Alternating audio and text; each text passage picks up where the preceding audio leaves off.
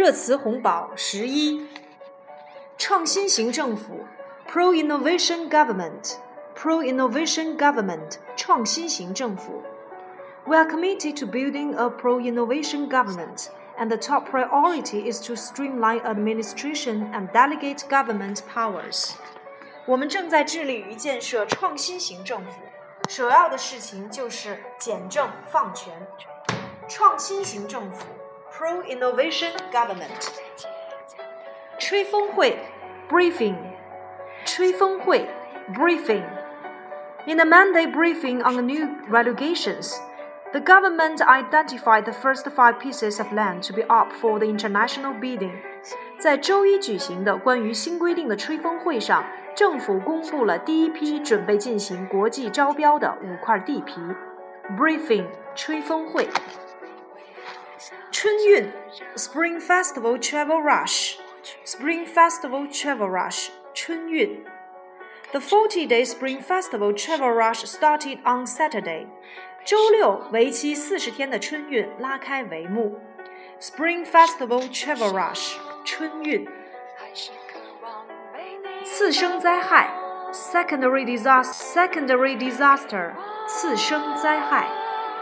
China is on high alert for secondary disasters like landslides in the quick hit region in Sichuan as the rainy season approaches. 雨季将至，我国高度关注四川地震灾区对山体滑坡等次生灾害的防范。Secondary disaster，次生灾害。凑份子，whip round，whip round，凑份子。 you might have whip Whiprong to buy a joint present for her。你们可以凑份子，合伙给她买个礼物。whip round 凑份子。错时上下班，staggered rush hour，staggered rush hour，错时上下班。More buses and subway trains are needed for staggered rush hour plan。错时上下班方案需要更多的公交和地铁列车配合。Staggered rush hour。错时上下班。篡改食品标签，Doctor Food Label，Doctor Food Label，篡改食品标签。U.S. fast food chain Subway is investigating media reports in China that workers at Beijing outlet Doctor Food labels and use produce beyond its expiration date. 国内媒体爆出，北京一家赛百味快餐连锁店的员工篡改食品标签，并使用过期食材。赛百味美国总部正对此进行调查。Doctor Food Label 篡改食品标签。钓鱼 WiFi，Fishing WiFi，Fishing WiFi，钓鱼 WiFi。Fishing Wi-Fi has been rampant among public Wi-Fi accesses in China's major cities like Beijing, Shanghai, and Guangzhou, featuring 8.5% of public Wi-Fi connections.